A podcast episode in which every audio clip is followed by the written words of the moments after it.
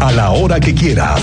Esto es lo más importante en el podcast de Así sucede expreso del 101.1 FM Estéreo Cristal.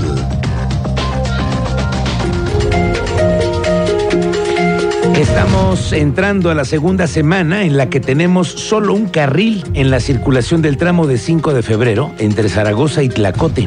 Están instalados una serie de estructuras que soportarán los puentes de la nueva parte de 5 de febrero, pero también en esta semana se viene, para los que pasan por allí, ya se van a observar avances en el carril único del transporte público. El secretario de Desarrollo Urbano y Obras Públicas, Fernando González, informó que durante esta semana arrancan los trabajos para la construcción del carril confinado. Este es el confinado para únicamente el transporte público y los nuevos camiones que van a pasar solamente por 5 de febrero. Son 1.4 kilómetros de concreto hidráulico, con lo que comenzaron estos trabajos en el primer intertramo. El carril confinado quedará sobre los carriles centrales de 5 de febrero en ambos sentidos. creo que la última semana de marzo estamos este, tirando ya concreto en los carriles confinados. Bueno, pues en el primer intertramo tenemos 1.4 kilómetros. Bueno, fíjate con lo que están diciendo. Sí, sí. Si llegamos a tener el carril confinado en carriles centrales, uh -huh. no hay semáforos. Sí. Ya para empezar, te quitas los semáforos si estuvieses en el carril confinado. Uh -huh. Entonces, si no tienes cruces, porque ya los vehículos van por arriba, uh -huh. y entonces el carril confinado, me imagino, ¿eh? estoy pensándolo así como lo está diciendo el secretario, Ajá. solamente sería un tramo. De larguito. Sí, sí, nada más, 1.4 kilómetros han traído ahorita nada más para comenzar esta primera parte, esta primera fase de la construcción del carril confinado. A ver si la siguiente semana tenemos oportunidad de ir a ver la obra para traerle a usted más detalles. Oiga, esta semana juegan en Querétaro el Cruz Azul y como lo sabe es un juego uno, de alto riesgo, porque pues habrá un lleno total, se lo aseguro, y porque así se deben ya tomar todos los partidos del corregidora, como una prioridad en todos los temas de seguridad. La vigilancia extrema de porras, todo lo que ya sabemos y hemos aprendido a hacerlo a la perfección. Bueno, pues le digo que ahora está en la discusión si se debe de cambiar la medida, esta del tema de la venta de cerveza. Y el gobierno que dice, Andrea Martínez, muy buenas tardes, bienvenida. ¿Qué tal, Miguel Ángel? Muy buenas tardes y también a toda la audiencia. Pues así es, hasta este lunes no se ha recibido la solicitud de la directiva de Gallos Blancos para incrementar el horario de la venta de bebidas alcohólicas para el partido de Gallos Blancos contra Cruz Azul. Bueno, pues que se llevará a cabo este miércoles en el Estadio Corregidora.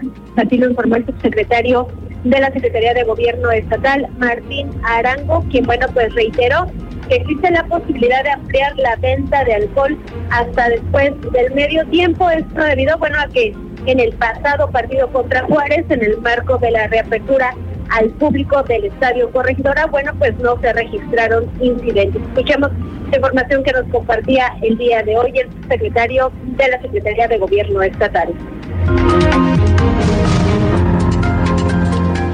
El resultado del primer partido afortunadamente es sin, sin, incidentes y creo que bueno pues esto nos podrá dar pauta para que en el tema de la licencia de alcohol que le corresponde otorgar al gobierno del estado pues de manera paulatina como lo habíamos comentado anteriormente pueda irse incrementando hasta llegar a una normalidad.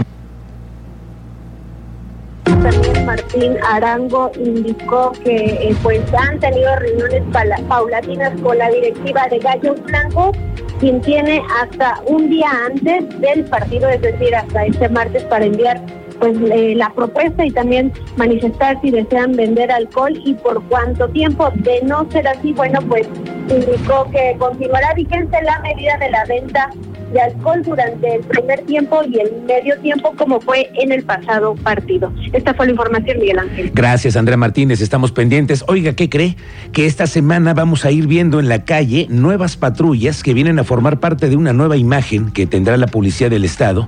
La semana pasada le conté que las encontramos y las grabamos. Son patrullas de alto poder, motos equipadas y construidas para trabajo de policías. Hoy vamos a tener una charla bien interesante sobre esta nueva imagen. Viene el jefe de la policía, Giovanni Elías Pérez, al rato a platicar con nosotros. Bueno, y aquí le va el contraste completo. Mire, por ejemplo, lo que sucede allá en la sierra, en San Joaquín. Tuvimos la oportunidad de encontrarnos con el alcalde y nos confirmó que tuvieron una buena noticia. Les van a comprar siete patrullas allá en San Joaquín. Uy, no hombre. Menos mal. No hombre, le digo qué contraste completo, ¿eh? Allá donde en serio la pobreza está en serio, muy dura, les dan para comprar siete patrullas. Con ello intentar tener cobertura en cientos de comunidades allá en, en San Joaquín. Escuche lo que dijo el alcalde de San Joaquín, Carlos Manuel Ledesma. Eh, sí, no, bueno, el- lo que te comentaba uno es de seguridad, seguridad pública, ese se usa para seguridad pública, eh, la cuestión de... mayor Eh, número de policías.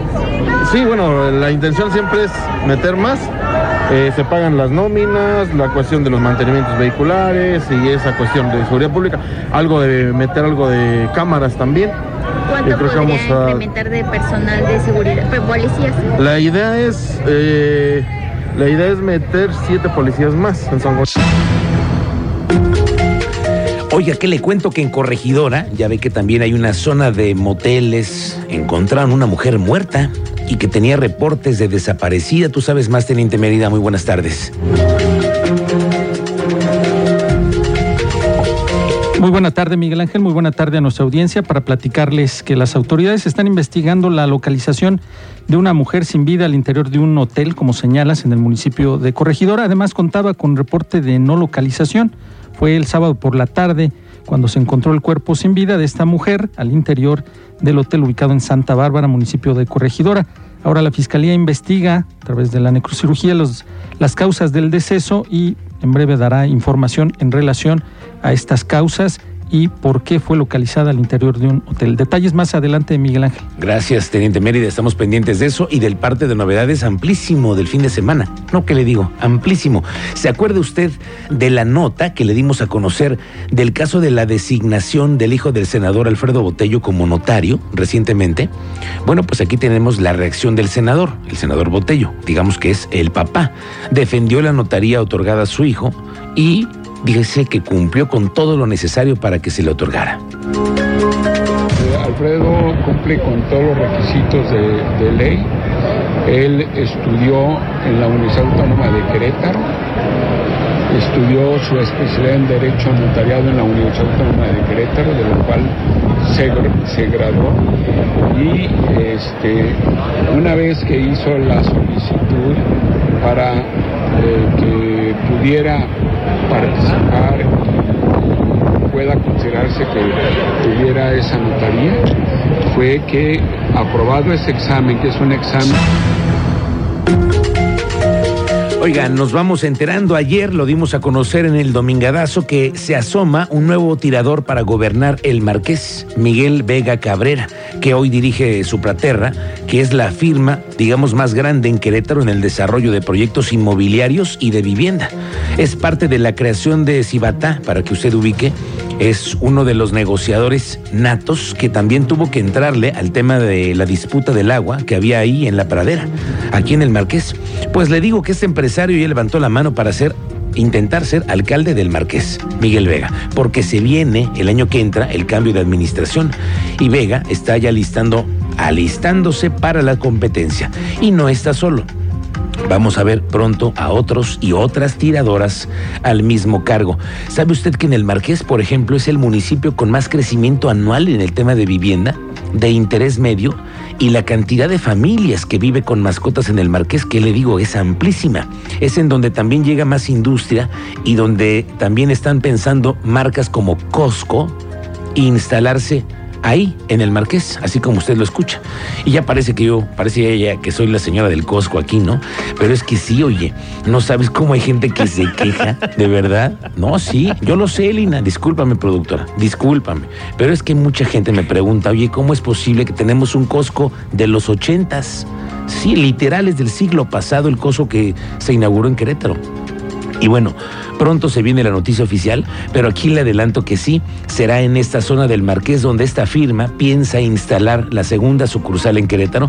Por eso le digo que el Marqués es una, tierra que tiene mucho desarrollo y necesitan allá alguien que le dé certeza a los inversionistas, el control del agua, obras que conecten mejor con el Marqués. Bueno, ya iremos platicando aquí.